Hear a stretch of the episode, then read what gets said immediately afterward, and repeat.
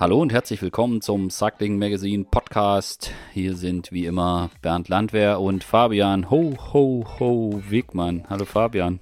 Jo, Mon Mon Bernd. Grüß dich. Weihnachtsstimmung? Oh, so, ja, so langsam. Ähm, war, war, war, schon mal mehr mit dem Schnee draußen. Jetzt regnet es ja nur noch. Ähm, hm. Es ist so ein bisschen verflogen wieder, aber es kommt. Ja, es kommt. Nein, alles gut. gut. Ähm, jetzt so langsam äh, geht es auch mit dieser ganzen Planung äh, ja, dem Ende entgegen. Oder was heißt dem Ende, aber ähm, da geht jetzt gerade nicht mehr viel, äh, was so die Rennplanung gerade angeht, äh, gerade über die mhm. Weihnachtsfeiertage und dann im neuen Jahr. Da ist mal gerade bei den Städten auch für die nächsten drei Wochen mal ein bisschen ruhig. Sehr schön, sehr schön. Aber wir wollen jetzt hier nicht in gefühlsduseligen Nein. Äh, äh, ähm, Plaudereien äh, verfallen, sondern wir wollen jetzt hier einfach weiter über den Radsport reden und der bietet ja zum Glück ganzjährig auch in der Offseason reichlich Gesprächsstoff. Gerade jetzt. Gerade jetzt, ja, das ist eigentlich, ist eigentlich total schön. Ähm, ich weiß nicht, ob du einen Wunsch hast. Also wegen mir können wir direkt starten mit äh, Tadej Pogacar probiert das Giro Tour äh, Double nächstes Jahr.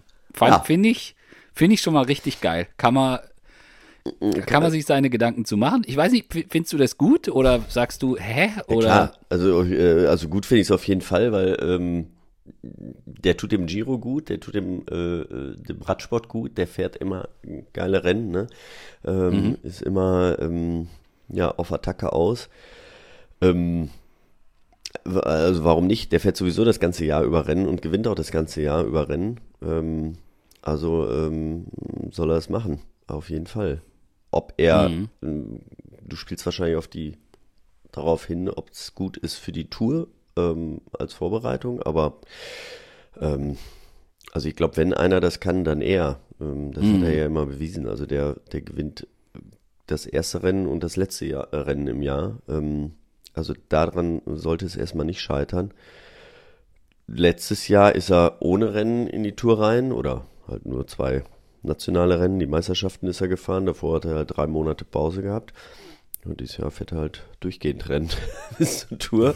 Mal gucken, was besser ist. Ja.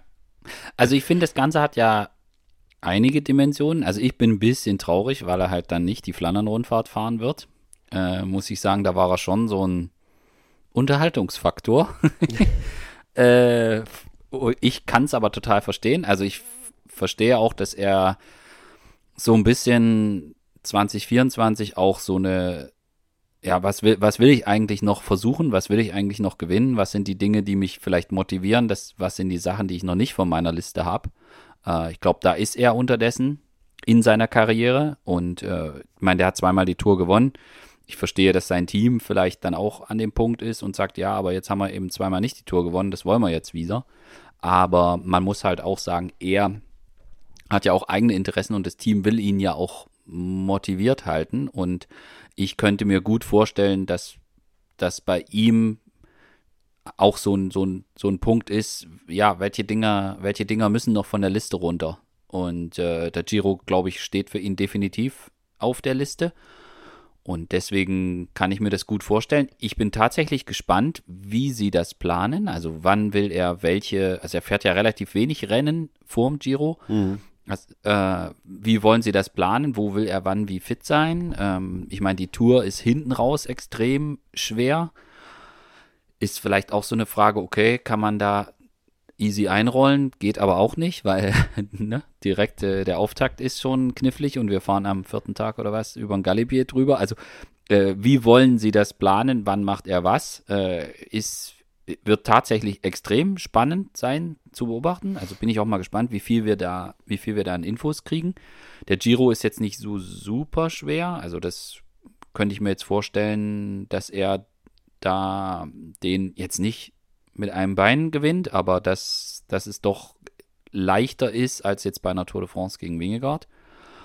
Und ja, ich. Als Wort von Art. Ja, äh, ich. Also zu, zumindest gibt es ein paar Etappen, wo ich das sofort so, so sagen würde, ja. Und auch, auch beim Giro ist es ja tatsächlich so, dass also die ersten zwei Wochen ja und dann gibt es da mal eine Bergankunft, da irgendwie Europa und so, aber eigentlich ist es quasi auch die letzte Woche, wo es richtig zur Sache geht und mhm. so muss er vielleicht noch gar nicht so komplett am Peakpunkt in den Giro reingehen. Und wenn er hinterher dann nochmal eine Woche rausnimmt und dann vielleicht nochmal Höhe und dann guckt, wie es, wie in die Tour geht. Ich, also ich finde es super, super, super interessant. Ich könnte mir auch vorstellen, dass man sich vielleicht Gedanken gemacht hat vom Team, so wie der Tour de France Parcours ist, du müsstest halt wirklich alles komplett auf die Tour setzen, um gegen Wingegar überhaupt eine Chance zu haben. Und wenn du dann doch nicht gegen den gewinnst, ja, dann stehst du halt wieder da und äh, hast in Anführungsstrichen nur Platz zwei, dann doch lieber vielleicht vorher zum Giro. Also ich finde, man kann da verschiedene Ansatzpunkte für Überlegungen finden. Ich glaube tatsächlich, dass es jetzt für die Geschichten und für den Radsport total gut ist. Also einfach so ein Name zum, zum Giro und sein erster Giro, das zieht halt ganz anders als, ja, wenn da Simon Yates und Garen Thomas oder was auch immer fahren. Mhm. Ja, also ich, ich glaube, er ist ja ein Fahrer, der, der ist, ist ja nicht so wie ein Wingegar, der, der sich wirklich die immer diese Peaks raussucht, nur so ein paar Rennen fährt und dann mhm. ähm, ne, alles darauf setzt, sondern der fährt ja so viele Rennen und gewinnt dann auch die, die, meisten davon.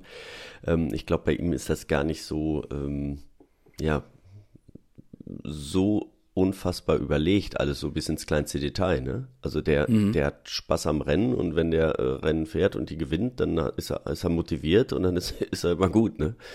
Ähm, ja. Also auch vom Team her, ich glaube, also das ist anders geleitet als bei Jumbo Visma, ähm, mhm. äh, als bei Wingegar. Von daher, ähm, ja, bin ich mal gespannt. Er hat sich jetzt, äh, wie du schon gesagt hast, er fährt, fährt glaube ich, vier Rennen ne, äh, vor der ähm, vom Giro. Eine Rundfahrt nur. Ähm, da sind schon mal zwei Monumente dabei. Strade Bianca fährt da und dann die Catalunya-Rundfahrt. Ähm, wenn er die schon mal gewonnen hat, hat er schon mal was im Petto. Dann geht er zum Giro, dann macht er vier Wochen frei. er holt sich ein bisschen und dann fährt er zur Tour. Und wir müssen ja immer äh, äh, sehen, also er hat ja letztes Jahr oder dieses Jahr ähm, ist er drei Monate keine Rennen gefahren vor der, äh, mhm. vor der Tour und äh, hatte kaum Rennpraxis und ich glaube, das hat ganz viel damit zu tun gehabt, dass er dann auch äh, diesen Einbruch bei mhm. der Tour hatte. Ähm, mhm, dass er einfach mhm. nicht diese Rennhärte hatte. Das, das hat man dann, die erste Woche hat man immer noch dran gedacht, oh, hält die Hand und äh, wie ist das wohl? Und äh, mhm, mhm, dann hat er ein bisschen Rückstand gehabt, dann holt er auf einmal wieder auf und denkt, oh, alles ist wieder gut, aber das ist ja nicht vergessen, ne? Also, ähm, oder sein Körper hat es ja nicht vergessen, dass da, dass er wenig gefahren ist. Und ähm, ich glaube, das hat viel mit diesem Einbruch damals zu tun gehabt. Und ja. äh, vielleicht genau deswegen probiert er jetzt da diesen Peak zu setzen, sich danach so ein bisschen auszuruhen und dann, dann die Tour zu fahren. Mhm. Ja, und ich meine, dass der Giro dann für ihn auch eines der großen Karriereziele ist und er vielleicht jetzt in diesem Jahr auch mit Blick Richtung WM sich dann auch Gedanken macht, wie sieht, könnte so eine optimale Saison aussehen und passt das jetzt rein, passt das jetzt nicht rein. RCS wird sich auch große Mühe gegeben haben, ihn davon zu überzeugen, zum Giro zu kommen. Boah. Und, äh, und wie ja, du. Geldbeutel. Wie, ja, ich glaube, Bengni hatte da mal schwer zu schleppen. Aber wie du sagst, also wenn es einen Fahrer gibt, der Giro und Tour gewinnen kann, vielleicht doch, obwohl mhm. wir alle denken, das geht nicht, äh, dann ist es sicher er.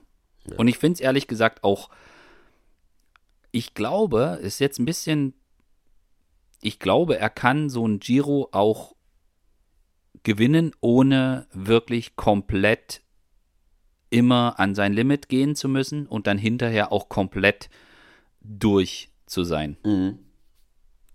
Das halte ich, also natürlich ist auch er ist jetzt nicht davor gefeit, irgendwie zu stürzen oder dass irgendwas passiert. Aber wenn der Giro für ihn normal läuft und die Konkurrenz so ist, wie wir das im Moment vermuten, dann könnte ich mir tatsächlich vorstellen, dass der relativ früh beim Giro vielleicht auch mal den Hammer auspackt und dann hinten raus das Ding in Anführungsstrichen verwaltend ja. zu Ende bringt. Ja, beim Giro ähm, spielt halt oft die, das Wetter auch eine Rolle, ne? Ja. Also es ja. werden schon ähm, Austragungen, da war super Wetter, hat es nicht einmal geregnet und dann gab es auch, äh, ja, was letztes Jahr? Was letztes Ja, letztes Jahr, Genau, also dieses Jahr, letztes Jahr, 2023 dieses Jahr, so. war die Katastrophe, ja. Hat es ja einfach nur geregnet. Und das ist natürlich Ja. schon was, äh, was auch, zieht, Fahrer, ja. die damit besser zurechtkommen, aber äh, nichtsdestotrotz zieht das natürlich extrem äh, viele Körner. Mhm. Und ähm, darauf wird es auch mit Sicherheit drauf ankommen, ne? Ja. Aber äh, klar, du hast recht. Also wenn er, wenn er da super drauf ist und einfach bei Weitem stärker ist als alle anderen und er nie so in den absolut roten Bereich gehen muss, dann ist es vielleicht gar nicht so schlecht. Hm.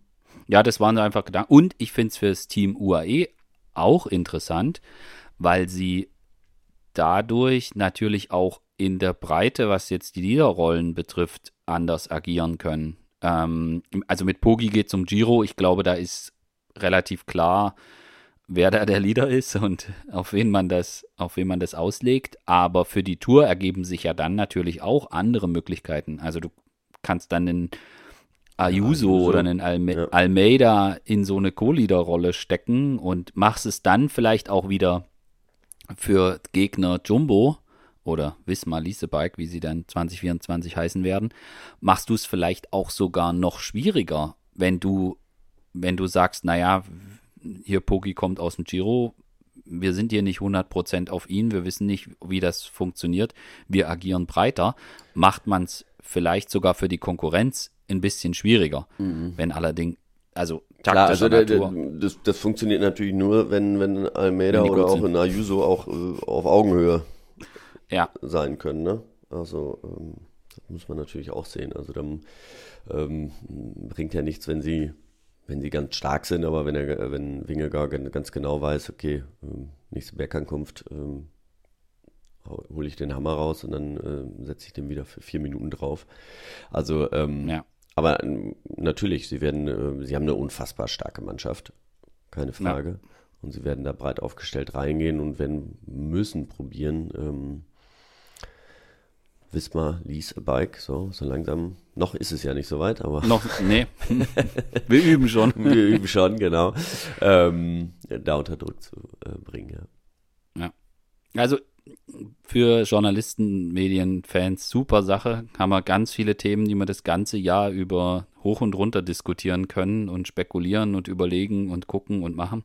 Ich finde es schon mal, schon mal wirklich, äh, wirk hat mich sehr gefreut, das zu sehen und dass er das tatsächlich, tatsächlich jetzt macht und irgendwie auch ein bisschen, also es ist tatsächlich gelungen, dass das so einen Überraschungsmoment hatte, weil er, ich weiß gar nicht, vor einem Monat oder so noch gesagt hat, nee, nee, äh, Giro und Tour sind nicht äh, kombinierbar und äh, das macht keinen Sinn und also das ist ihnen tatsächlich tatsächlich gelungen, äh, damit zu warten, bis jetzt dann Tata, äh, Pogi fährt den, den Giro, ähm, weiß gar nicht, wann das war, vor zwei, drei Tagen, dann halt äh, öffentlich wurde. Ja. Also auch das gelingt ja nicht immer so gut im Radsport, solche Sachen geheim zu halten. Das stimmt.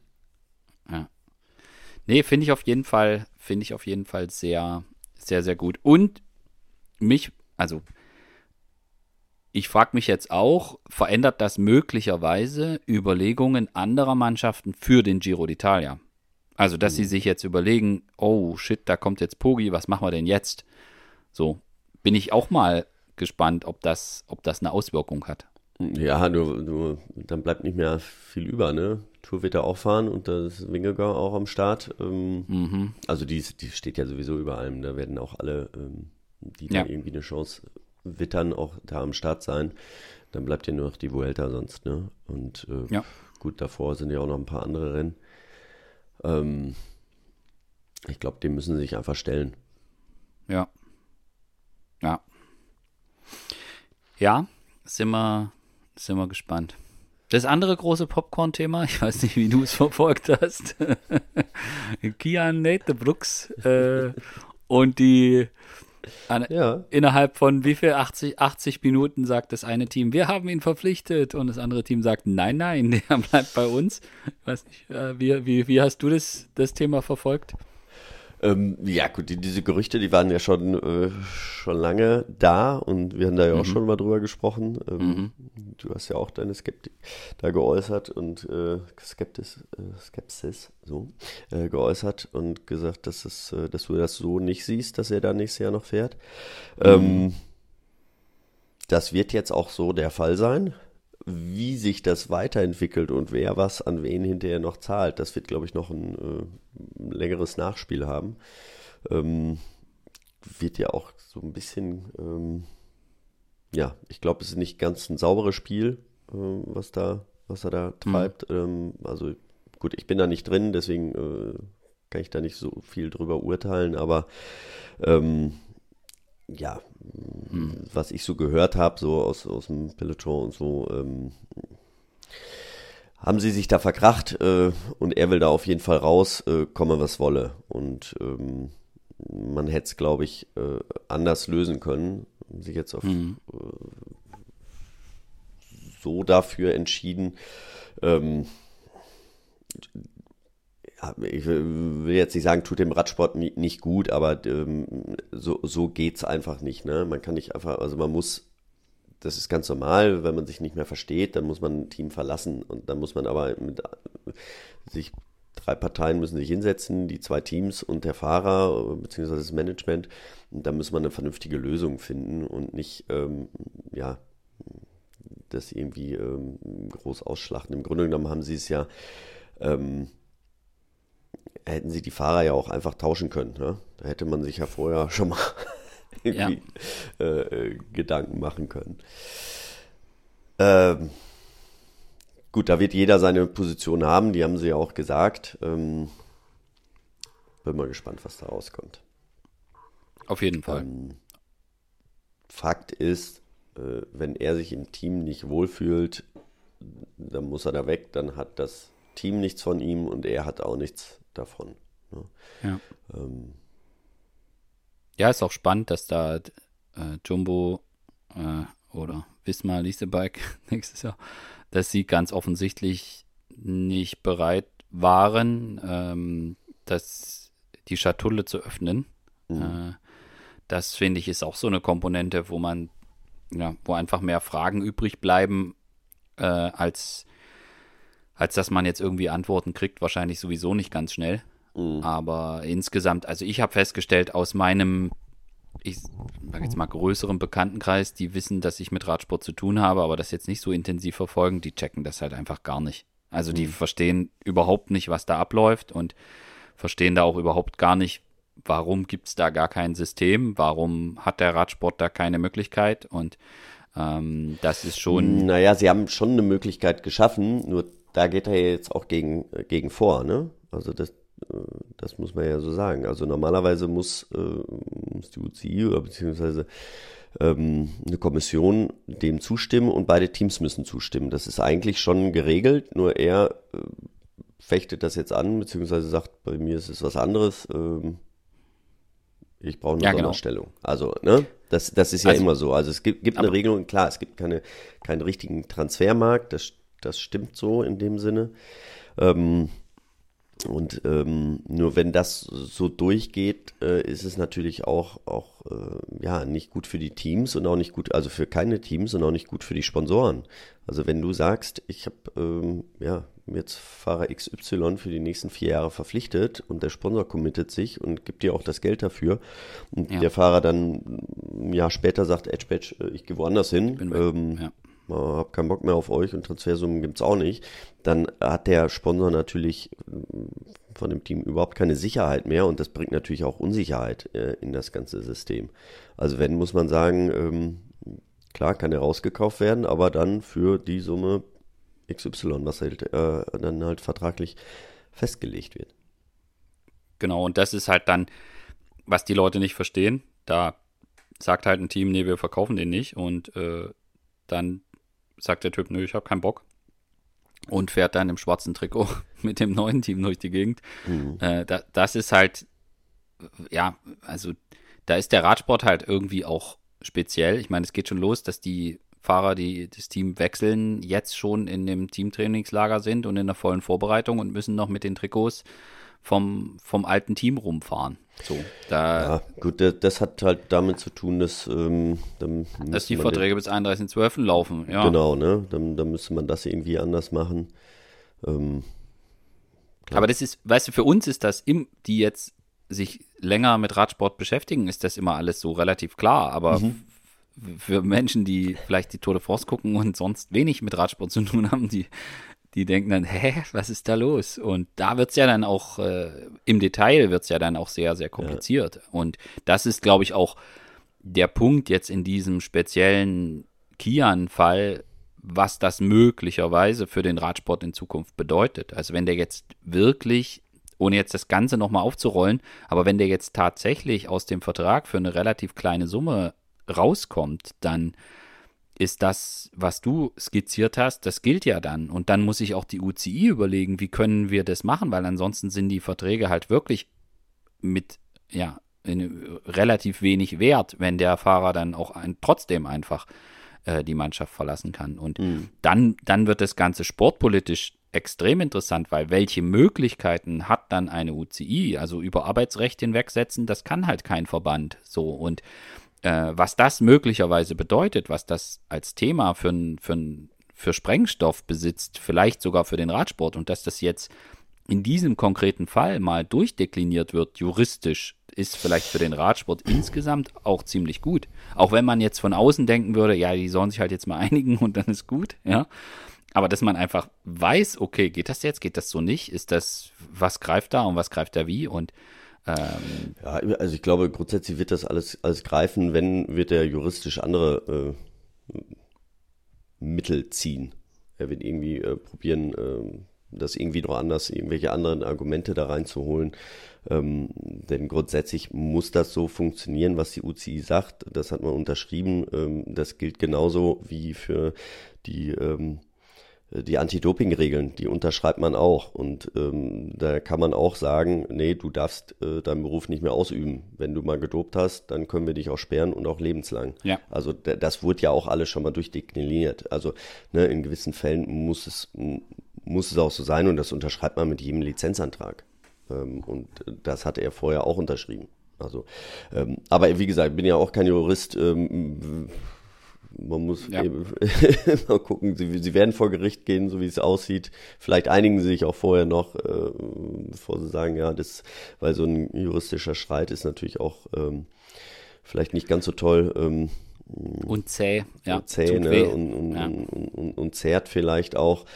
Ähm, andererseits, ich weiß nicht, um, um was für Summen es da geht, ähm, was er für einen Vertrag hat. Das, das sp- spielt ja auch immer wieder eine Rolle, dann Ja. äh, wie groß das alles ist. Er hat jetzt einen Vierjahresvertrag unterschrieben, da wird mit Sicherheit eine Menge Geld im Spiel sein und Ja. vielleicht ist das andere auch gar nicht so viel und interessiert ihn dann im Endeffekt auch nicht. Ja, aber das ist genau der Punkt. Also, wie gibt es da die Möglichkeit für ihn, den Vertrag so zu kündigen und wird das auch so akzeptiert? Welche Argumentationskette wird da genutzt und kann das vielleicht für die Zukunft äh, andere dazu inspirieren, das ähnlich tun zu wollen? Äh, das sind halt alle Themen, Themen, die da kommen. Wir im Detail, wir wissen nicht, also zumindest ich kenne das Kündigungsschreiben von ihm nicht. Ich weiß nicht, ob er dir eins zugeschickt hat. Äh, insofern, insofern müssen wir da jetzt auch ein Stück weit abwarten. Aber es ist halt wieder so insgesamt, ist es halt wieder auch so, wie es abgelaufen ist, ist halt wieder typisch Radsport. Also da kommt halt erst die Mitteilung von Jumbo Wismar, juhu, wir haben Kian. Und halt dann einfach anderthalb Stunden später von Bora, ah, er hat einen Vertrag, er bleibt bei uns so. Und das ist halt, das ist halt echt wieder Radsport, wo du halt so denkst, jo, Ja, das prima. funktioniert eigentlich bei DSM immer besser, ne? Ja, ja, nein, das, und das fand ich, ja, jetzt kam ja diese Mi- Milesi-Geschichte, wo sie So. geschrieben haben, hier in der Pressemitteilung ihr so, äh, ähm, Textbook-Transfer, ja, und, und dann habe ich, ich denke, ich werde nicht der Einzige gewesen sein, der beim Lesen dieser Mitteilung kurz, kurz ein Grinsen im Gesicht hatte. Äh, ja, das ist, äh, ja, für, für DSM ist eigentlich ganz cool. So, können, jetzt, können jetzt diesmal von außen zugucken. Oh, Radsport. Ja, ja, ja. Aber das bleibt auf jeden das Thema bleibt uns jetzt, denke ich. Also ich erwarte, weiß nicht, wie dein Bauchgefühl ist, also, äh, aber ich erwarte jetzt nicht, dass bei Ultebrox da sehr schnell eine Einigung passiert, äh, außergerichtlich. Dazu fand ich auch äh, die Statements jetzt vom Management von ihm und so zu klar. Mhm. Äh, ich, ich denke tatsächlich, dass das, dass das Gerichte entscheiden. Und dann, dann nehmen wir mal an. Dauern. Also. Dann wird es lange dauern und dann bin ich auch mal tatsächlich gespannt, ob dann, also theoretisch könnte man ja sagen, okay, je nachdem, was, ne, wenn die Kündigung jetzt nicht als berechtigt angesehen wird, er das Team trotzdem verlassen hat und dann gibt es da äh, eine Entschädigungszahlung, vielleicht an Bora und dann aber der Punkt, kommt da eine UCI und sperrt ihn oder also das ist auch so ein Punkt. Was wäre denn, jetzt, wenn sie sagen, okay, mhm. das war so nicht in Ordnung, was er gemacht hat, er darf jetzt einfach zwei Jahre kein Radrennen fahren. Fände ich eine ziemlich krasse Strafe für so einen Fall. Ich weiß nicht, ob das möglich wäre. Keine Ahnung, ja, ist jetzt pure Spekulation. Aber auch. Ja, das kommt dann das, auf das Urteil dann auch wieder drauf an, ne? Wie gesagt, ja. hat ja gerade gesagt, er wird irgendwelche Argumente, wird er aus dem, wird er sich überlegen und dann äh, wird dann entschieden, was das, was das Gericht sagt und dann kann die UCI äh, ähm, auf Grundlage dieses Urteils kann sie was sagen. Nur so ein Urteil, das wird ja auch erstmal nochmal fünfmal angefochten, ne? Äh, erstmal muss geguckt werden, wo, wo wird geklagt und äh, was passiert dann und äh, äh wo kann ich dann wieder äh, in die nächste Instanz gehen. Sowas kann natürlich ewig dauern. Ne? Ja. Wir werden es auf jeden Fall verfolgen. Ähm, ich habe mal die ganze Geschichte versucht, ein bisschen aufzudröseln und gibt auf Cycling Magazine einen Text dazu. Also wer sich jetzt, wer jetzt beim Hören vielleicht denkt, hä, der kann sich, kann sich den, äh, den Artikel vielleicht nochmal durchlesen. Ähm, da ist natürlich, sind natürlich auch nicht alle Sachen jetzt genau beleuchtet, weil wir viele Dinge auch einfach nicht wissen. Wie zum Beispiel, was steht in der Kündigung drin oder wie genau sieht sein Vertrag aus, den er mit Bora gehabt hat. Das wissen wir nicht, aber mal versucht, zumindest die Dimensionen, die Dimensionen auf, aufzuzeigen. Ja. Dann gibt es noch ein Radsportthema, falls du jetzt auch nicht noch was anfügen möchtest. Ähm, die Meldung kam jetzt gestern. Die ASO übernimmt die Cyclassics. Mhm. Heißt das jetzt, äh, du musst mehr arbeiten nächstes Jahr oder hast du dann damit nichts zu tun? das werden wir dann sehen. Ach so. okay, okay. ähm, ja, die Meldung war nicht ganz neu für mich, sagen wir es mal so. Mhm. Ja, das waberte ja schon ein bisschen durch die Gegend. Gut, dann sind wir mal, sind wir mal gespannt und werden das auf jeden Fall, auf jeden Fall weiter verfolgen, mhm. äh, wie das dann weitergeht äh, mit den Cyclassics und was dann auch vielleicht der Veranstalterwechsel dann äh, bedeutet. Ich würde aber ganz gerne, dass wir jetzt hier in dieser Weihnachtsfolge äh, noch den Haken an das Jahr 2023 dran machen. Und äh, bevor wir dann tatsächlich äh, nach Weihnachten in die neue Saison starten, ich würde gern von dir wissen, Fabian, was dein Radsportmoment 2023 gewesen ist.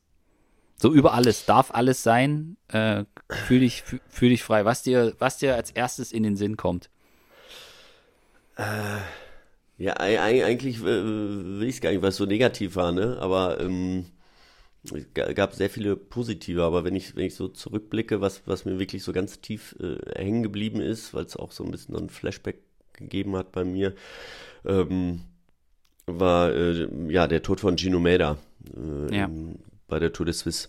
Ähm, mhm. Ich glaube, viele wissen es. Ich habe selber einen Teamkollegen mal beim Giro d'Italia verloren und Zimmernachbar damals und es war, ähm, sowas kommt halt sofort wieder hoch und ähm, diese ganzen Gefühle, die man da hatte und, und diese Erinnerungen, ähm, das hat mich schon, schon äh, ordentlich mitgenommen, äh, muss man sagen. Mhm. Ähm, mhm. Also Gino Melda ist bei der fünften Etappe bei dem bei der Tour de Suisse äh, auf dem Weg nach La Punt, äh, ja, vier Kilometer vom Ziel von der Straße abgekommen und ist dann äh, tödlich verunglückt.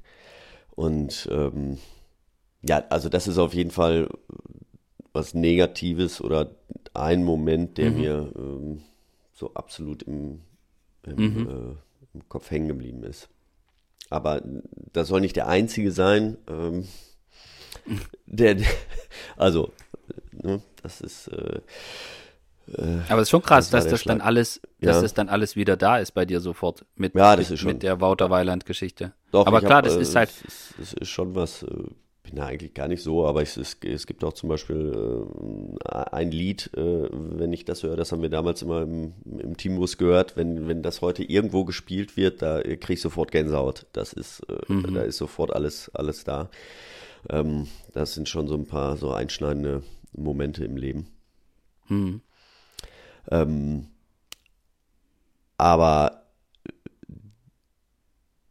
der andere Moment, ähm, und es war gar nicht allein im Rennen, sondern es war kurz nach dem Rennen, ähm, war ein Interview.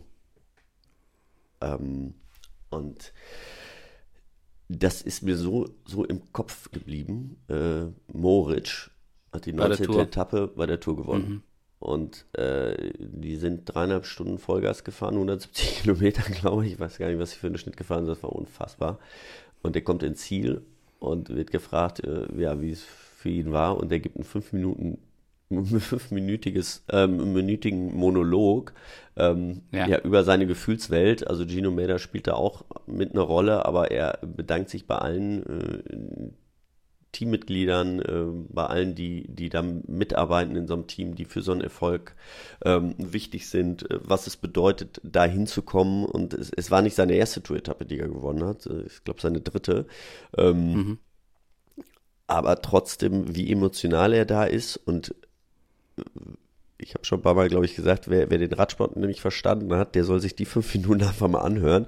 Danach ja da braucht man eigentlich nichts mehr danach zu sagen. Und das, ich, äh, das fand ich, fand ich so großartig, dieses Interview. Ähm, das ist mir auch noch sehr äh, ja, im mhm. Kopf geblieben und ich habe es jetzt noch mal ein paar Mal gesehen danach. Ähm, toll. Mhm. Ich, in diesem Interview, find, was ich so unfassbar gut fand, wie er beschreibt, dass er, dass er das Gefühl hat, gegen dass Kaspar Askren der stärkere Fahrer war. Und war doch gegen Askren, glaube mhm. ich. Und, und er ihn dann, er wusste genau, was er tun muss, um den zu schlagen. Und es war klar, er ist, der ist eigentlich der Bessere, aber er weiß, was er tun muss, um zu gewinnen. Und dass er sagt, das fühlt sich so ein bisschen für ihn an, als würde er betrügen. Aber darum geht es ja. Jeder muss seine Karten so spielen, dass er am Ende der Gewinner ist. Und das einfach in so eine, in verpackt in dem Gespräch, wie er den, deine Perspektive von so einem, also die Zuschauer konnten mal mitbekommen, welche Perspektive ein Sportler auf so etwas hat. Und das sind ja die Momente, die sehr, sehr, die sehr, sehr selten sind, mhm. gerade auch in so einer Deutlichkeit. Ich meine, du als ehemaliger Profi, du, du kannst das total nachvollziehen, aber ich glaube, dass viele normale Fernsehzuschauer, die dann mal zur Tour reinschalten, dass denen dass, dass für die in dem Moment mit dem Interview so eine Tür aufgegangen ist, wo sie mal reingucken konnten in etwas, was total selten ist. Und mhm. äh, das, der, deswegen, ich stimme dir total zu und mir ist es auch komplett im, also das wird, ich glaube, dass das so sowas ist, wenn nochmal sowas passiert, dann sagt man halt ja, wie, wie Moritz 2023 bei der Tour. Also so einen, so eine ja. Bedeutung hat das auch für den Ich habe jetzt gerade nochmal nachgeguckt. 49,1 war der Schnitt. da kann ich mich noch sehr gut daran erinnern, dass es so unfassbar schnell war. Und dann, ja. ähm, dann so ein Interview zu geben, das, das, das ich glaube, die Kombination war es dann auch nochmal, wo ich gedacht habe, wow. War eine brutale Etappe, ja. Ja. Mhm. ja. ja. super. Also er auch als Typ sowieso.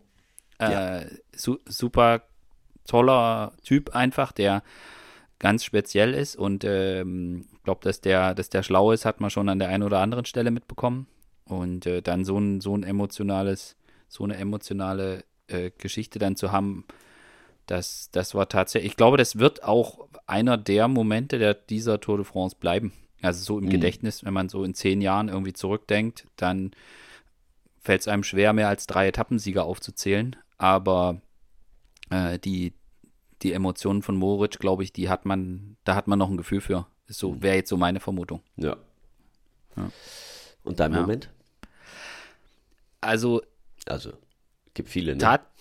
Ja, es gibt tatsächlich viele und ich habe auch wirklich jetzt ähm, mir im Vorfeld Gedanken gemacht und das Moritz-Interview ist definitiv ein, äh, ein Moment, der, wie wir ja gerade schon gesagt haben, in Erinnerung bleiben wird. Und ich habe jetzt auch hier das Rennen in Stuttgart war natürlich was ganz Besonderes für mich, aber tatsächlich, wenn ich jetzt überlege, was der Moment war, wo ich mir, wo ich der Meinung bin, das ist etwas, was ich vielleicht so sogar nie wieder erleben werde und was ich auch in dem Moment völlig baff äh, aufgenommen habe, war bei Paris-Roubaix, als äh, mhm. John Degenkolb seine Runde gefahren ist. Diese, dass er, also du wusstest zu jeder Sekunde, wo er im Velodrom ist. Also er wurde quasi von einem, von einer Geräuschkulisse, ein, ein, ein auch so ein besonderes, wenn der erste kommt, dann ist halt einfach so Geschrei, so ein, so ein mhm. Grollen, so ein Geräusch und dann fahren die rum und das kriegst du natürlich auch mit. Also das brandet so auf und dann gibt es die Geräuschkulisse, die da eine Runde dreht. Und das kannte ich und das ist jedes Jahr so.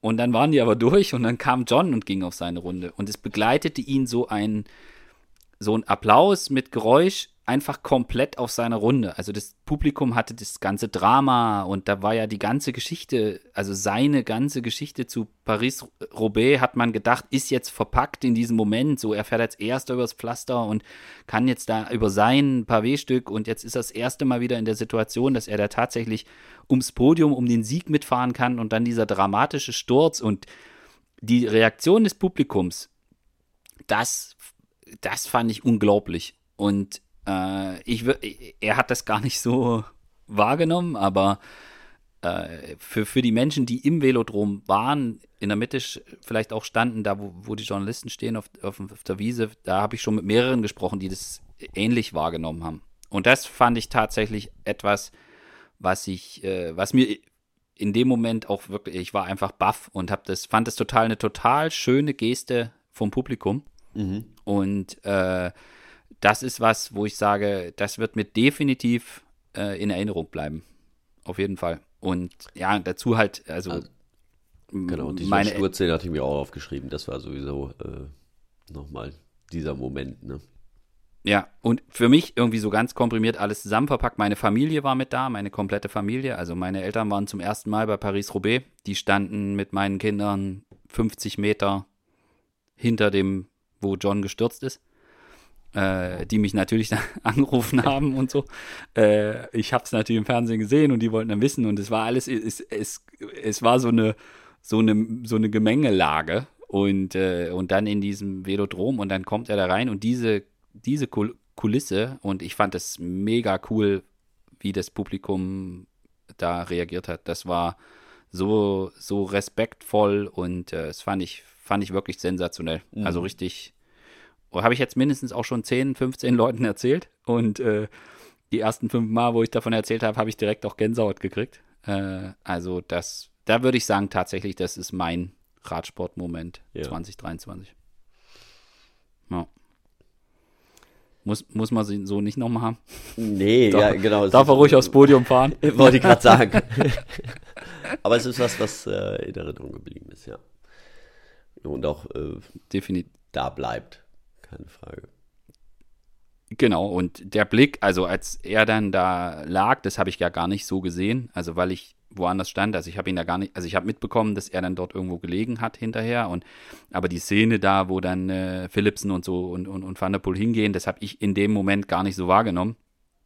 Äh, aber er kam halt mhm. dann zu den Journalisten und ich habe dann auch mit ihm gesprochen und du hast halt, also dieser Gesichtsausdruck, das, das werde ich halt auch nicht, äh, auch nicht vergessen. Aber ähm, ja. Genau, es war natürlich schade, weil ich glaube, die, die Chance hatte er schon, ähm, da nochmal aufs Podium zu fahren. Ähm, ja. Er war mit Sicherheit nicht mehr der Stärkste in der Gruppe, aber ähm, er ist ein verdammt cleverer Fahrer und vielleicht wäre es genau das gewesen, weil alle wussten, dass er nicht nicht der Stärkste ist, sondern sind noch so ein paar andere, dass die sich halt gegenseitig angucken und er dann ähm, die Gunst der Stunde nutzt. Also die Chance wäre wär auf jeden Fall da gewesen für ihn. Mhm. Mhm. Ja. ja. Aber gut, es ist ja, es ist ja bald schon wieder Paris-Roubaix. Das ist ja das Schöne, wenn wir jetzt hier schon im Dezember sind. Jetzt irgendwie vor ein paar Tagen kam auf äh, Instagram, glaube ich, habe ich es gesehen, äh, noch 100 Tage bis zum E3 Harelbeke habe ich gleich wieder ein, habe ich gleich wieder ein, ein, ein schönes, habe ich gedacht, oh schön, es ist, es ist ja gar nicht, ist ja gar nicht mehr weit. Ja.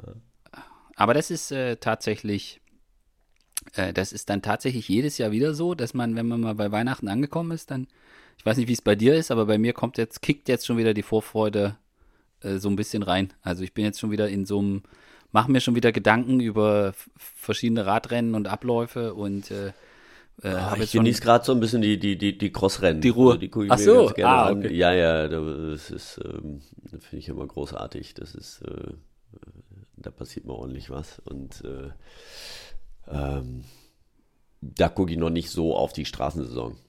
Aber okay. so jetzt ein Tom Pitcock, wie der jetzt äh, gerade jetzt am Sonntag gefahren ist, äh, das ist einfach ein super spannendes Rennen, wenn er äh, die ganze Zeit ähm, im Hintertreffen ist und dann nach vorne kommt, dann wieder einen Platten hat und äh, sie sich da durchkämpft. Das, das, ist halt wirklich immer eine, eine Stunde volle Spannung. Ähm, das macht mir jetzt im Winter Spaß. Da gucke ich mhm. jetzt noch nicht auf die Straße gerade. Aber bei Namur hätte ich schon noch ein bisschen mehr Schlamm vertragen können, so als du da Aber das ist auch, das ist auch so ein, so ein Punkt, über den man über den ich mir jetzt auch so Gedanken gemacht habe. Äh, ich meine, beim Cross ist ja schon krass, dass also da kommt halt Van der Poel und ist nicht noch nicht wirklich bei 100 Prozent und also die anderen kloppen sich und äh, Joris Neuenhaus fährt dies Jahr sehr, sehr stark und Elisabeth natürlich und Lars van der Haar und die liefen sich Rennen, was mega, also gab einige Crossrennen dieses Jahr, die großen Spaß gemacht haben. Äh, und ja, und dann kommen halt einfach, dann kommt halt einfach Wout und trainiert da eine Stunde und gewinnt und dann kommt Mathieu und fährt er in der ersten Runde direkt halt einfach mal weg und dann sieht ja. den niemand mehr wieder. Das ist schon krass, wie groß der Unterschied ist. Da ist ja mit, mit Pitcock noch, da ist ja noch spannend, aber. Ja, ja, weil, genau. genau. Der, der macht es noch ein bisschen spannender, aber äh, auch, der, ähm, ein Interview von ihm gesehen, er sagte, er wäre noch nicht oft auf seinem Crossrad, äh, hätte er noch nicht oft gesessen, wäre mhm. die Straße gefahren, ab und zu mal ein bisschen Mountainbike. Ähm, und auch der hat eine Klasse, aber klar, die, die anderen beiden sind halt schon vier oder fünfmal Weltmeister, eher einmal, also das, ne? Aber dann, ja. aber die drei sind wirklich nochmal vor allen anderen, ne? Ja. Und das ist halt so krass. Also ich denke mir dann auch, wie ist das für die Jungs, die da den Zirkus am Laufen halten und jede Woche zwei, drei Rennen fahren und, äh, und dann kommen die Jungs halt einfach und wenn sie kommen, ja, fährt halt der Rest nur um Platz zwei. Also wenn mhm. nur einer von den dreien da ist, ja. Also wenn Wout und Mathieu da sind, dann fährt man maximal um Rang drei. Das ist schon, also das ist schon irgendwie kom komplett verrückt. Ja, ja, Ist, schon, ist schon krass, ja. Aber der ist bei den Frauen schöner. Ähm, die das wechseln sich zwar ja. auch immer mal ab, wer fährt wann wo und aber da ist es ein bisschen, äh, ein bisschen offener. Ja, aber bisher waren die, wie gesagt, bisher waren die Crossrennen wirklich äh, sehr spannend. Die anderen sind ja noch nicht so viele gefahren. Ja. Lohnt sich aber trotzdem immer auch, äh, auch wenn Van der Poel dabei ist, einfach wie, wie der fährt. Das ist, äh, wenn man sich das einfach anschaut, ähm, man sieht, wie die, ja, wie technisch gut die anderen sind und wie die da durchfahren und dann kommt der und man denkt, okay, geht, geht halt doch noch mal schneller. ja, völlig, völlig, völlig verrückt, was, was der kann. Ja, ja, da gebe ich dir recht. Ja, aber auch bei ihm wird es jetzt spannend, wenn wir jetzt Saison vorausblicken, das sind dann so Themen, mit denen ich mich jetzt beschäftige im Winter. Äh, fährt er überhaupt zur Tour de France? Will er, also er will ja bei Olympia gut sein. Welche Rennen fährt er überhaupt? Äh, wie sieht sein Programm auf der Straße aus? Wie sieht sein Programm dann mit Blick auf die Olympischen Spiele aus? Das sind halt alles so Themen, wo, ja, wo ich mir so die Frage stelle, was ist das auch, was ihn dann da noch, also muss er zur Tour de France tatsächlich oder reizt ihn das gar nicht und er bereitet sich lieber komplett vor oder fährt er die erste Woche mit und steigt dann aus? Kann man mhm. sowas bei einer Tour de France überhaupt machen? Äh, das sind dann immer so die, die Gedanken, die ich dann äh, die ich dann schon habe. Also mhm.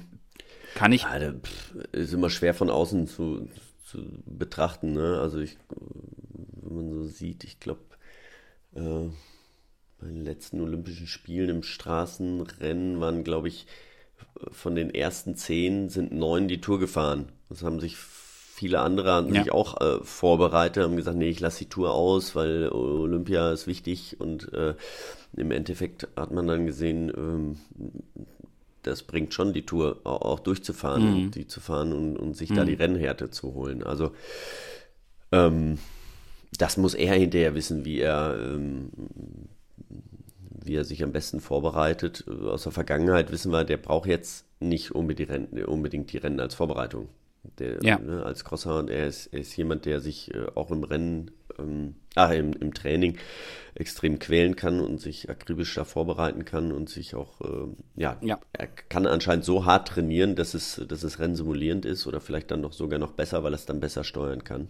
Das kann nicht ja. unbedingt jeder. Aber ja. das werden wir dann sehen, wie die Saison bis dahin verläuft und ähm, natürlich ist das ein Riesenziel von ihm.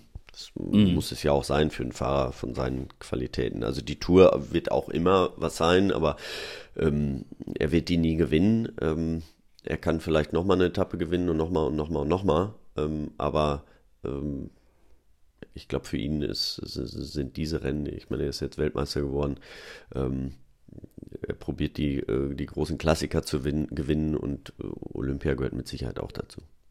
Ja, und er hat ja jetzt schon eine ganze Reihe von Rennen von seiner Liste genommen. Also, mhm. äh, wenn wir jetzt mal gucken, im Frühjahr die großen Dinge hat er gewonnen, das hat er Wout voraus. Äh, der muss noch und deswegen ist, glaube ich, auch bei Wout dieses Jahr, dass er im Winter anders agiert als die letzten Jahre. Ähm, aber da ist, stellt sich beim Mathieu auch die Frage, was, was ist das, was, was da für Ziele geblieben sind. Roubaix gewonnen, Flandern gewonnen, Mailand Sanremo gewonnen. Äh, dass er jetzt auch in Richtung Lüttich schielt und das mal probieren will, finde ich auch total nachvollziehbar. Ob er, mhm. ob er dort eine Chance hat, äh, das, das wird man sehen. Aber es ist schon krass. Also der hat schon viel von der Liste genommen. Und ja, äh, insofern. Doppelt allein hier, ne, eben, du hast gerade gesagt, ne, zwei Monumente und dann äh, im Cross und auf der Straße Weltmeister. Das ist die Saison, die war schon mal nicht so schlecht für ihn. Nee. nee. Kann, man, kann man schon mal sagen, dann gucke ich dies Jahr mehr aufs Mountainbike. Ist schon, ist ja. schon verständlich. Ja. Hast du, ähm, ich habe noch eine, eine, eine Liste, äh, ein, oder nicht ein Thema auf der Liste. So, ich mhm. habe noch ein Thema auf der Liste. Und zwar, wenn wir jetzt äh, sind bei Veränderungen zwischen 2023 und 2024, hast du kannst du so zwei, drei Transfers von Fahrern sagen, wo du eine Meinung zu hast, ob das gut ist oder nicht, oder wo du sagst, die finde ich höchst interessant ähm, wo, und begründen kannst, warum. Also ich meine, Kian Etebrooks können wir von der Liste streichen. Den hatten wir, genau. Fall, den hatten wir schon. Also das ist so ein Transfer, den wir auf jeden Fall verfolgen werden und nicht nur die sportliche Dimension. Aber gibt's ja. gibt's was gibt's was Roglic Sportliches? Hatten wir, glaube ich, auch schon. Ne? Haben wir auch ich schon mein, besprochen. Das ist natürlich auch, äh, ja, finde ich finde ich super, finde ich wirklich wirklich gut, weil ähm, das das gibt einfach mehr Spannung nächstes Jahr bei der Tour. Ähm, er wird alles dran setzen, die Tour zu gewinnen und ähm, er ist auch eine super Saison letztes Jahr gefahren. Ja, muss man ja mhm. auch sehen, was, was er alles Definitiv, gewonnen hat. Ja. Äh, pff, ähm, auch so gut wie jedes Rennen, wo er äh, an den Start gegangen ist. Äh, und die Tour fehlt ihm einfach noch und er hat ein Team, mit dem es auf jeden Fall möglich ist. Ähm, und deswegen finde ich, finde ich das super, dass, äh, okay. mhm. dass er dahin ist und ähm, ja, dass einfach mehr Konkurrenz da ist und äh, mehrere mhm. Teams, die um Sieg mitfahren können. Wir werden sehen, wie lange das so geht und ob es klappt, aber das, das macht ja, das macht es ja so spannend. Ne? Mhm. Mhm. Ja, dann äh, ganz neu eigentlich äh, Nairo Quintana is back. ja. Also denkst du, der äh, fährt schnell Rad? Äh, ich glaube schon. Ich, ich, ich glaube, der, okay. hat, äh, der hat weiter trainiert und äh, der ist auf jeden Fall äh, hoch motiviert. Ja. ja. Ähm, ist jetzt die Frage, wie das ist, so nach einem Jahr mehr oder weniger Pause. Ist, glaube ich, ein Rennen gefahren oder zwei. Ähm, also wohl ordentlich trainiert. Motiviert wird er sein, ja, bis über beide äh, Ohrspitzen, also da ist er ganz sicher. Ist er jetzt auch schon 33, äh, das ist die mhm. andere Frage. Ähm, das Team überrascht natürlich ein bisschen, weil als er da weggegangen ist von Movistar, ähm, ist er jetzt nicht unbedingt im Guten da weggegangen. Nee. Hat vielleicht auch andere Gründe, warum er da jetzt äh, wieder anheuert. Ich weiß nicht, ob er seine Einstellung dazu einigen Teamkollegen da komplett ähm, geändert hat. Vielleicht gab es eine Aussprache, weiß ich nicht. Mhm. Vielleicht war es auch wie so ein Denkzettel dieses eine Jahr. Mhm. Ähm, ich bin auf jeden Fall gespannt auf ihn. Ähm, er, er, wird seine, seine Ergebnisse fahren, ob er, ähm, er ist ja nie der Riesensiegfahrer jetzt, sag ich mal so mhm, gewesen. Mhm, ja? Also mhm. Äh, natürlich hat er schon äh, zwei Grand Tours gewonnen, ja, und ähm, ist auch immer vorne dabei, aber er hat jetzt nicht, war jetzt nicht unbedingt der Seriensieger, gerade was so Etappen angeht, aber ähm, ich glaube, er wird, wird doch seinen Stempel nächstes Jahr aufdrücken. Ja. Okay, also ich bin, ich, ich tue mich extrem schwer in der Bewertung. Also ich also jetzt, ob er wieder schnell, wirklich schnell Rad fährt. Und ähm, deswegen ist das definitiv einer von den Transfers, auf die, also wo man einfach mit Spannung draufblickt. Ich, ich ertappe mich selbst dabei, dass ich denke, boah, jetzt, und die Kolumbianer haben ja gerade alle irgendwie, strugglen ja doch sehr, sehr viele. Mhm. Äh, und er jetzt damit Pause und zurück und ist das, ist er tatsächlich, äh, kommt er wieder dahin, so schnell zu fahren, wie das vielleicht vorher gewesen ist? Ich, also gar keine Ahnung. Ich aus dem Bauchgefühl heraus hm, äh, denke ich eher, das Level ist jetzt auch zumindest bei den großen Rennen, wenn die Top-Jungs da sind, nochmal ein anderes als zu der mhm. Zeit, wo er die großen Erfolge eingefahren hat. Aber äh, ja, für ihn ist das jetzt natürlich auch so eine zweite Chance, wo er jetzt einfach nochmal eine Chance kriegt. Äh, und da gibt er, wird er alles äh, investieren, um dann nochmal schnell Rad zu fahren. Aber ja, ich habe tatsächlich keine Ahnung. Also, sag jetzt, wenn du sagst, der fährt sein Ergebnis ein, sag ich, das macht er nicht. Und kannst du ja, sagen, was genau. du besser gewusst. ja. Nein, es war, war auf jeden Fall, äh, also für mich war es schon äh, in gewisser Weise eine Überraschung. Das, das vor Auf jeden Fall. Ne? Also darum also, ja jetzt. Dass er wieder einen Vertrag hat, ist mhm. das eine. Und dass er dann zum Movistar wieder geht, das war tatsächlich hat man jetzt nicht nur die eine Augenbraue hochgezogen, sondern die andere noch mehr. Ja, so was ich gehört habe, kann auch andere, ne, also es hat mit Sicherheit auch noch äh, andere Gründe, also ähm, Ökonomischer. Äh, genau, ist das, ja. glaube ich, also Sponsoring äh, gerade in Kolumbien. Ähm, Movistar ist da auch äh, groß vertreten, ist ein Riesenmarkt und äh, er ist unfassbar populär in Kolumbien. Ja, genau. Äh, das, das, ist, das ist Wahnsinn. Und ich glaube, das spielt auch mit eine Rolle, ne, dass er da reingeht. Und äh, die werden ihn nicht nur aus sportlichen Gründen jetzt äh, genommen haben. Nee, äh, denke ich auch. Und deswegen ist ja klar, äh, Tour Columbia ist das, das erste große Ziel für ihn im Februar und vielleicht muss er dann hinterher auch gar nicht mehr so schnell fahren. Aber wir werden, wir, wir werden sehen, äh, wie das bei ihm weitergeht. Genau. Ja. Äh, ich habe. Äh, ich habe auch noch ja, einen. Ja, Ach. los. Du? Tau nee, Gegenwart. Ja, den habe ich auch auf der Liste stehen. Hm. Und was ähm, ist dein, was ist dein Gefühl? Also er geht zu, zu Lidl Track. Was genau. ist dein Gefühl? Äh, mit Sicherheit ein gutes Team für ihn. Also mhm. ähm, er wird da alle Möglichkeiten bekommen. Ähm, es war ja schon ein großes Team. Ich meine, das ist aus damals äh, Leopard Trek dann auch entstanden und äh, haben sich eher auf die Klassiker spezialisiert und jetzt äh, ja auch mal auf die Rundfahrten, haben ja auch ein paar Rundfahrer ein, eingekauft, aber jetzt haben sie, glaube ich, einen, der auch in einem Alter ist, wo er nochmal ähm, ja, einen raushauen kann. Große Frage mhm. ist halt, kann er es noch? Äh, also Feliz, mhm. oder weiß nicht, ob es jeder weiß, aber er ist beim Giro, äh, das war sein letztes Rennen dieses Jahr. Da ist er gestürzt und hat sich das Becken gebrochen. Ähm, daraufhin ist er jetzt keine Rennen mehr gefahren. Muss mal gucken, wie er jetzt zurückkommt. Ähm, was mich so gewundert hat, oder ja, gewundert hat, dass er von Ineos weg ist. Ähm, ich meine, als Engländer in einem englischen Team eigentlich mhm hat er da die besten Voraussetzungen. Das ist ein Team, die haben schon ähm, sich mal die Tour gewonnen. Ähm, die haben, die sind super professionell. Also eigentlich ähm, gibt es daher eigentlich keinen kein Grund, ähm, das Team zu verlassen. Aber es haben ja einige das Team verlassen. Also äh, mhm. auch die sportliche Leitung und auch der General Manager. Ja. Ähm, und das zeigt ja so ein bisschen auf, irgendwas äh, funktioniert nicht so richtig. Mhm. Äh, momentan. Was es ist, kann ich, kann ich gar nicht so richtig sagen, aber irgendwas ähm, ist im Umbruch und irgendwas funktioniert nicht und deswegen äh, hat er sich, glaube ich, für diesen Schritt entschieden. Mhm.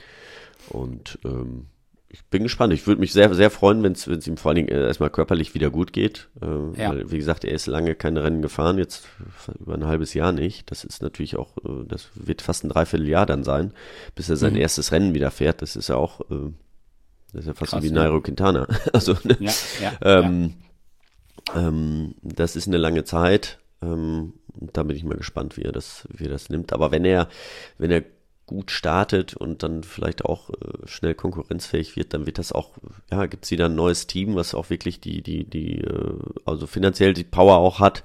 Genau. Ähm, ne, und da auch mitspielen kann und das, das belebt einfach wieder den Radsport, belebt das Geschäft. Äh, das ist einfach, äh, wäre mhm. dann schön. Ich glaube, wenn er keinerlei ähm, Langzeitschäden aus, der, aus dem Sturz davonträgt, dass das ein super, dass die super zusammenpassen. Die Mannschaft eher, dass jetzt auch die Mannschaft einen GC-Leader hat, dass sie da, die sind jetzt, du hast es angesprochen, finanziell richtig gut aufgestellt. Sie werden auch drumherum alles möglich machen, um äh, nicht nur konkurrenzfähig zu sein, sondern wirklich auch mal konsequent zu sagen, wir probieren das auch auf GC zu fahren. Man hat eine sehr, sehr gute Mannschaft, äh, eigentlich für jedes Terrain. Und ich glaube, dass Tau, so wie er im, in diesem Jahr, muss man ja sagen, äh, die Saison begonnen hat, war er so stark wie lange nicht mehr. Mhm. Und äh, wenn er keine, aus dem Sturz jetzt keine Spätfolgen mehr hat, dann denke ich, passen Team und Fahrer extrem gut zusammen.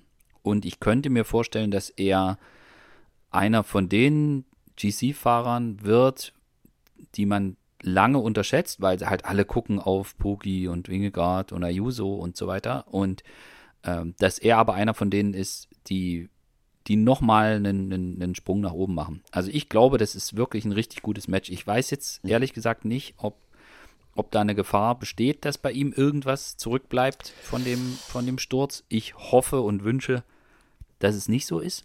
Und das ist, ich glaube, das ist für Lidl ein richtig guter, richtig guter Transfer. Ja. Also das glaube glaub ich auch. Ich hoffe, äh, gehe ich irgendwie von aus, dass äh, sie sich ihn mal angeschaut haben.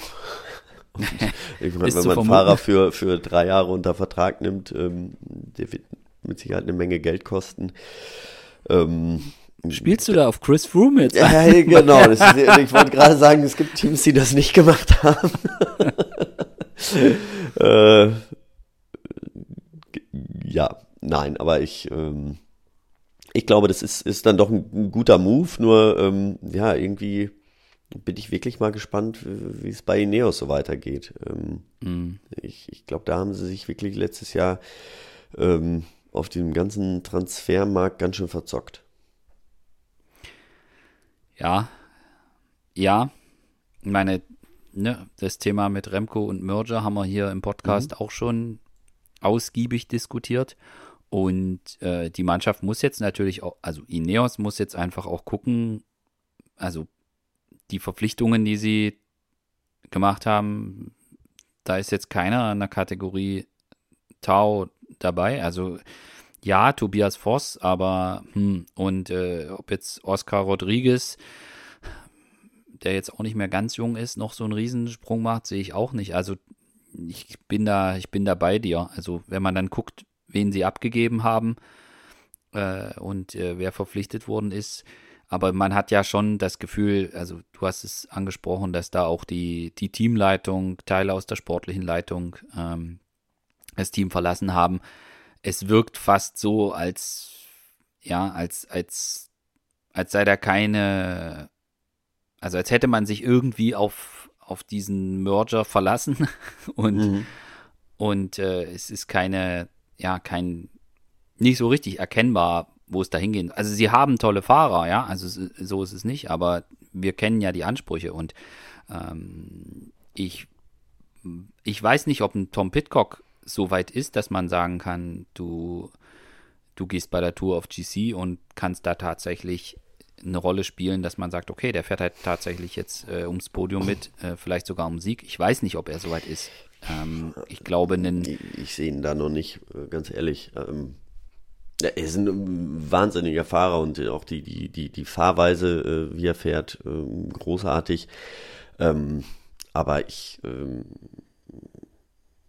also ich, ich sehe ihn da nicht, äh, die Tour zu gewinnen. Also nicht gegen die Fahrer, die wir da jetzt gerade haben, ne? gegen ja. Pogacar und so. Also ähm, der, der, der kann da vorne mitfahren und kann Top 5 fahren, ja, aber ähm, das ist ja nicht der Anspruch von einem Team wie Neos. Ja? ja. Also die, ähm, du hast gerade angesprochen, also die, ich glaube, die Hälfte der sportlichen Leitung hat, hat gewechselt irgendwie, ne? Ähm, Rod Ellingworth ist, ist gegangen, gegangen worden, äh, mehr oder weniger, weiß man nicht so richtig, oder ähm, aber das hat mit Sicherheit mit diesen ganzen Verpflichtungen oder Nichtverpflichtungen zu tun. Hm. Ja. Also, ich bin gespannt, wie die, wie die das hinkriegen. Äh, ich meine, Garen Thomas wird, wie, wie, wie alt wird er nächstes Jahr? 37, 38? Ja. Also, der ist jünger, wird auf jeden Fall nicht mehr. so. Äh, ja, e-, Egan Bernal hat jetzt gesagt, er will da nächstes Jahr bei der Vuelta angreifen und er hofft und er glaubt, ähm, macht jetzt auf mich, ich hoffe, ich täusche mich, aber er macht auf mich nicht den Eindruck, als wäre er auf dem Weg dahin, wo er schon mal leistungsmäßig gewesen ist, wo er Giro und Tour gewonnen hat. Äh, das sehe ich nicht ja. im Moment. Äh, ich wünsche es mir anders für ihn, aber ähm, ja, darf man, darf man tatsächlich, ja, vielleicht mal gucken, was mit Ineos ist. Ich meine, der Kader ist super, aber aus den alten Zeiten mit äh, wir gewinnen die Tour mit verschiedenen Fahrern und das ist unser großes Highlight und das ist halt im Moment auch schwierig. Und sie haben versucht, Fahrer zu verpflichten. Also es gab ja auch, an, sie haben ja auch mal angeklopft, eigentlich für alle Top-Fahrer bei den mhm. Teams. Äh, aber jetzt bei einer Mannschaft wie UAE spielt jetzt Geld nicht so die Rolle und warum sollen die dann Tadej Pogacar abgeben? Ähm, macht halt gar keinen Sinn und bei Wismar überlegt man sich das natürlich auch und äh, ja, Kian Eutebrooks wollte offensichtlich nicht zu Ineos. Ähm, ja, so, so muss man dann halt auch damit arbeiten, was man zur Verfügung hat. Und auf dem Transfermarkt GC-Fahrer zu holen, ich meine, das haben wir in der Folge, wo wir über die Verpflichtung von Primoz Roglic äh, mhm. diskutiert haben, haben wir halt gesehen, es ist halt nicht viel möglich. Wen willst du im Moment holen, äh, der dir vielleicht in den nächsten ein, zwei, drei Jahren die Chance gibt, um den Toursieg zu fahren. Das ist halt einfach schwer. Die sind unter Vertrag bei den Teams, wo Geld scheinbar keine Rolle spielt. Und äh, ja, die kriegst du dann da auch nicht raus. Ja. ja. Und das, da muss, muss vielleicht auch Ineos braucht dann vielleicht auch eine neue Identität, eine eigene. Sie müssen mhm. sich überlegen, wofür wollen sie stehen, was wollen sie machen. Und ist es dann vielleicht nicht der Toursieg, der das ist, wofür sie stehen, sondern ist es vielleicht eine Fahrweise. Ich meine, in, ähm, Quickstep hat es jahrelang gezeigt, die sind nie um Toursieg gefahren, aber äh, sie haben immer für was gestanden. Und, äh, ja, aber äh, Ineos, äh, wirft dann Sinn. Sechsmal die Tour gewonnen, glaube ja. ich. Ne? Ähm, also mit Sky und wie auch immer. Aber ähm, daran werden sie gemessen daran werden sie immer gemessen. Egal, äh, das ist das Team und ähm, neue Identität hin oder her, das ist ja auch nicht so, äh, ne? dann müssen sie auch ja, jedes Monument gewinnen. Äh, geht jetzt auch nicht. Mhm. Haben, sie, haben sie die Fahrer jetzt auch nicht dafür. Also ähm, schwierig, sie, ja es ist wirklich ganz, ganz schwierig für sie. Sie haben, glaube ich, sehr lange, hatten, hatten ja auch Pech auch mit den Verletzungen. Ne? Ähm, Definitiv, ja. Auch mit Froome, mit dem schweren Sturz fing es an ähm, und dann ähm, Egan Bernal, äh, auf den sie natürlich auch voll gesetzt haben, ja, der hat mit 21 ja. die Tour gewonnen, haben die gesagt, okay, der ist der nächste, der, ist der Nachfolger von Froome, ähm, ja. Ja. da setzen wir jetzt drauf und den hatten sie auch lange unter Vertrag und haben natürlich auch lange gehofft und ähm, ja, haben dementsprechend dann keine anderen eingekauft oder konnten es nicht oder wie auch immer. Auf jeden Fall mhm. ähm, ja. sind jetzt nach und nach die äh, weggegangen und äh, wir sehen es, genau, haben wir ja gerade gesagt, wie schwer es ist, da äh, einen Fahrer zu finden und es sind im Grunde genommen ja nur drei oder vier, die die Tour jetzt gewinnen können. So. Ja. Die da oben stehen. Also der. Die braucht man. Der neue Anlauf bei Remco ist von Ineos ist vorgezeichnet. Schauen, schauen ja. wir mal, schauen wir mal, äh, wann er dann für die fährt. Ich habe noch zwei Transfers, äh, die, auf die ich mich freue, die Entwicklung der Fahrer zu sehen. Das eine ist äh, Matteo Jorgensen, mhm. der zu von Movistar, wo er eine super Saison gezeigt hat, Auch zu, zu, zu Wismar Leasebike Ja. wechselt. genau. Und das ist ja so ein Fahrer, der irgendwie berghoch extrem stark ist, der Klassiker kann, der äh, ja, der wird halt, äh, der landet bei, bei, bei der Runde und bei E3 landet er in Top 10 und äh, wird dann, steht dann bei der Tour de Romandie auf dem Podium. Also der Typ kann irgendwie, kann irgendwie alles.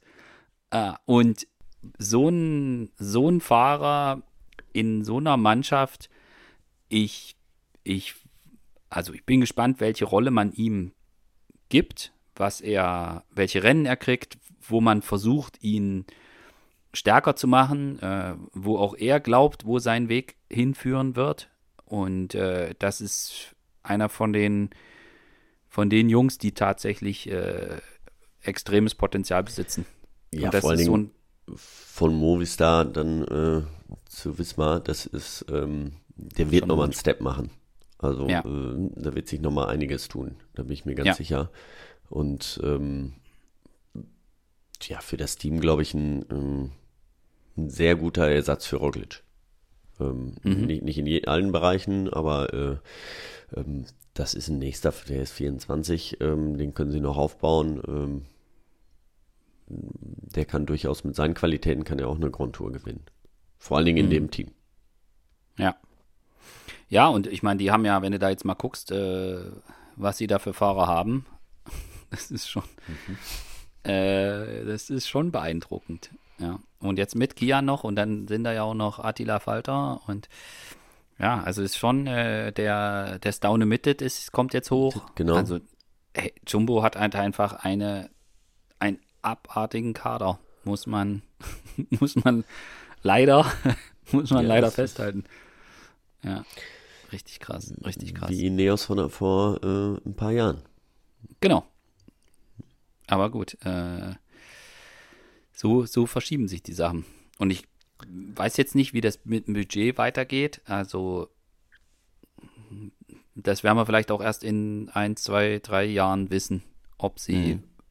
jetzt, äh, nachdem Jumbo raus ist äh, als Sponsor, was das möglicherweise langfristig bedeutet, ob sie ein ähnliches Budget haben oder ob das viel kleiner geworden ist, äh, hört man ja unterschiedliche Aussagen und Gerüchte. Aber mit dem Kader, den sie jetzt auf jeden Fall haben, äh, das ist das ist schon, also es kann eigentlich nur eine gute Saison werden. Ja. fällt, einem, fällt einem gar nichts ein, was da schiefgehen könnte, als dass die einfach eine super Saison haben. Ja.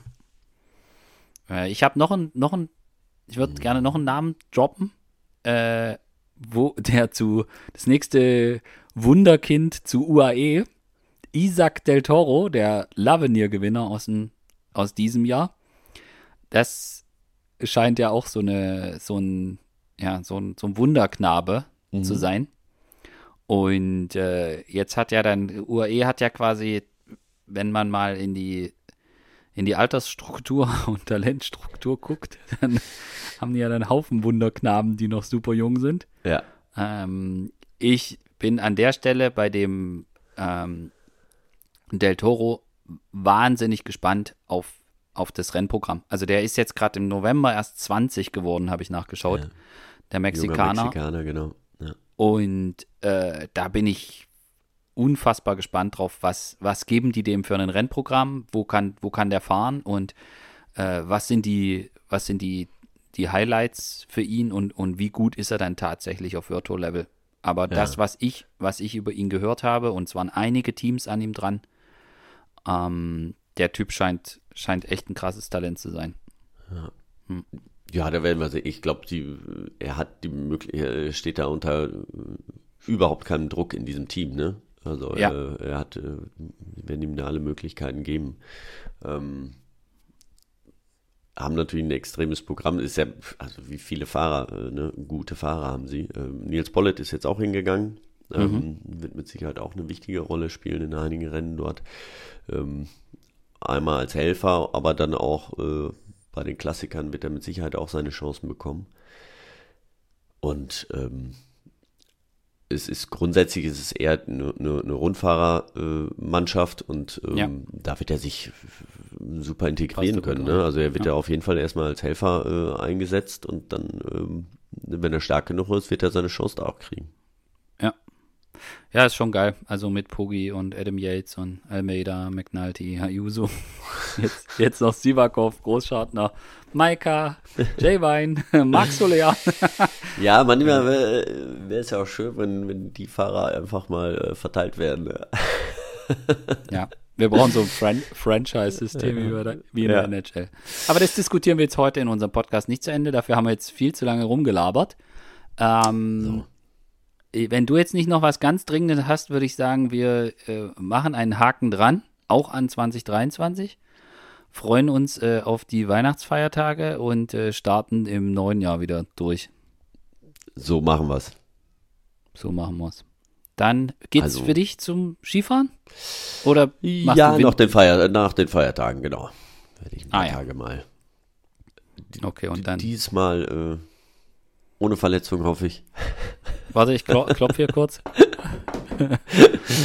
Werde ich dann wieder äh, fit im neuen Jahr ankommen. Genau. Sehr, sehr gut. Sehr, sehr gut.